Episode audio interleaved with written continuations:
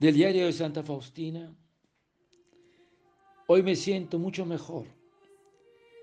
Me alegro de que pueda contemplar más cuando hago la hora santa. De repente oí la voz, no estarás sana y no places el sacramento de la confesión, porque eso no me agrada. No prestes mucha atención a las murmuraciones de los que te rodean. Me sorprendí y hay que hoy me siento mejor. Pero no pensé más en eso. Cuando la hermana apagó la luz, empecé la hora santa. Sin embargo, a los pocos minutos comenzó a pasar algo con mi corazón. Hasta las once sufrí silenciosamente, pero después me sentía tan mal que desperté a la hermana que comparte el cuarto conmigo y me dio unas gotas para que me aliviaran un poco el dolor así que pude acostarme. Ahora comprendo la advertencia del Señor. Decidí llamar a cualquier sacerdote al día siguiente y revelarle los secretos de mi alma. Pero eso no es todo. Rezando por los pecadores y ofreciendo todos los sufrimientos, los ataques del demonio,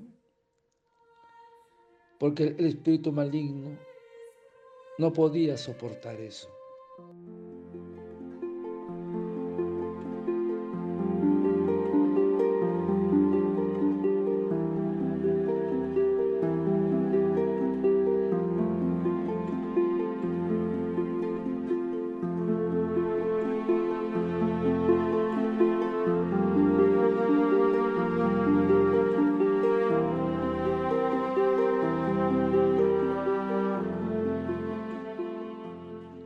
De repente oí la voz, no estarás sana y no aplaces el sacramento de la confesión, porque eso no me agrada.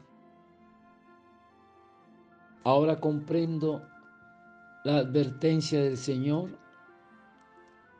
Decidí llamar a cualquier sacerdote al día siguiente y revelarle los secretos de mi alma. Hermanos,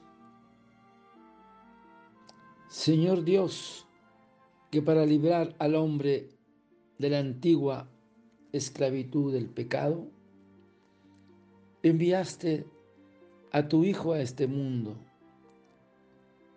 Concede a lo que esperamos con devoción su venida, la gracia de tu perdón soberano y el premio de la libertad verdadera. Hermanos, la confesión, el sacramento de la penitencia, el perdón de nuestros pecados, es un acto sublime de la misericordia de Dios. Y el Señor le dijo al paralítico, ten confianza, hijo, tus pecados te son perdonados. Este poder de perdonar los pecados fue transmitido por el Señor a su iglesia en la persona de los apóstoles para que ellos, por medio de los sacerdotes, lo pudieran ejercer hasta el fin de los tiempos. Porque el Señor dijo, recibid el Espíritu Santo. A quienes perdonéis los pecados, les sean perdonados. Y a quienes no se los retengáis, los son retenidos. Por eso, hermanos, los sacerdotes ejercitan el poder del perdón de los pecados, no en virtud propia, sino en nombre de Cristo, in persona Christi, como instrumentos en manos del Señor. Esos son los sacerdotes, porque solo Dios puede perdonar los pecados. Ahora, para la confesión y liberación del pecado, se necesita, hermanos, un sincero arrepentimiento, un firme propósito de enmienda y de una firme confesión de las culpas. El sacramento de la penitencia, además de ser completa en lo que se refiere a los pecados graves, ha de ser sobrenatural, es decir, consciente de que vamos a pedir perdón al mismo Señor,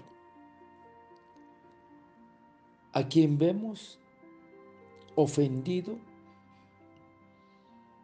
La confesión hecha con sentido sobrenatural es un verdadero acto de amor a Dios. Es un momento de alegría en el cielo.